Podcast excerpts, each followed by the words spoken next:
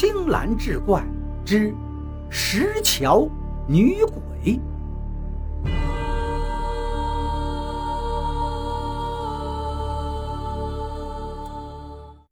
我妈一听这话也没了主意。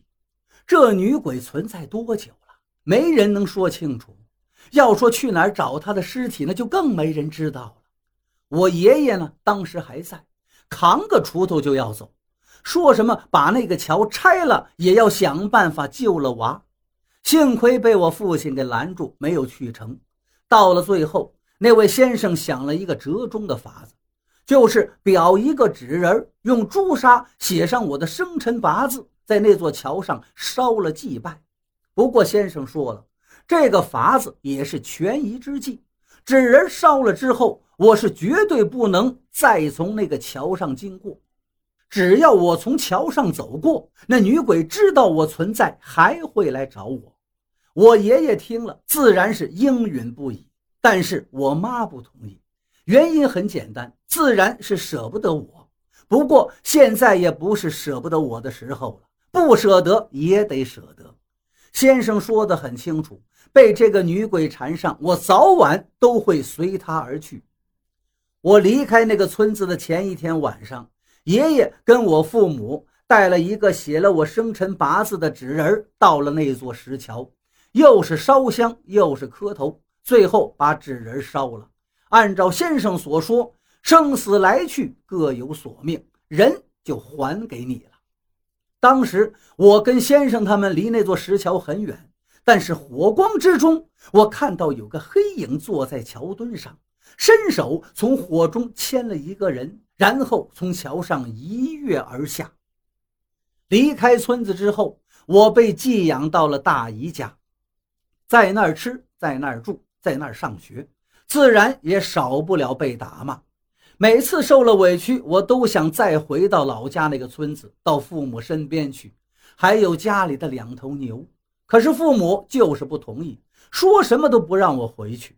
有一年快过年了，我被我大姨家的表哥狠狠地打了一顿，大姨又帮不到我，我实在是难过，就偷偷跑了回去。还没到家，就被我父亲看见了。踹了两脚，又给我送了回去。从那之后，我就断了回村子的念头。好在我学习努力，十八岁的时候考上大学，又顺利毕业，成了一名中学教师。上班之后，我跟那个村子的联系就更少了。每年都是我父母过来看我，但次数自然不多。自从我父亲强制把我送回来，我其实就知道。我跟那座小村子此生再不会有交集了，包括那两头老黄牛，还有那座小小的石桥，以及那个石桥上静坐的那个红衣女人。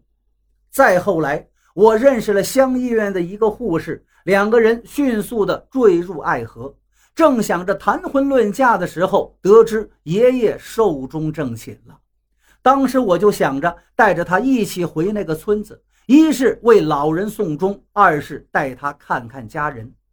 过了这么多年，那桥上女人的模样已经在我的记忆里模糊了，甚至于那些年我背井离乡的缘由也一并给忘了。说起那些夜晚做的噩梦，也都是朦朦胧胧，那些惊吓也都变成了午夜的风，消散在时光里。我在火车上给女朋友讲我少年时候离开家乡的原因，她看着我笑，说那些都是脱离科学的荒谬，可不是吗？那个封闭落后的小村子，怎么能因为一个莫须有的女鬼就让我背井离乡呢？让我永远都忘记不了寄人篱下的感觉，那些委屈，那些不甘，那些因为莫名其妙的事挨的巴掌。说起这些苦难，这个即将成为我妻子的女朋友抓住我的手，说一定会好好爱我。火车穿过平原，穿过隧道，穿过了阳光，在一座小小的站台停靠了。我牵着她的手，从离开站台，踏着春天的风，坐了快要散架的小巴车，在一个叫南平的镇子下了车。车下面是那个叫父亲的人。他正坐在拖拉机上招呼我俩上车，拖拉机开呀开，顺着镇子的路，嘟嘟的往山里走。走了好久好久，才到了那座小村庄。山村没有什么变化，山还是那个山，树还是那些树，房子还是那些房子，只是父亲说要修路了，连那座石桥都要毁掉重修。说起那座石桥，我咯噔一下，少年梦中的那种感觉再次袭来，让我想起了那个黑暗中的女鬼。她远远地站在那里，静静地看着我。她说：“你怎么可以那么狠心？”是啊，我怎么可以那么狠心呢？她拉起我的手，让我和她一起走。在那个起风的日子里，雨丝飘洒在小村的上空，树叶被雨浇灌的碧绿。他拉着我的手说：“咱们一起走吧。”你在想什么呢？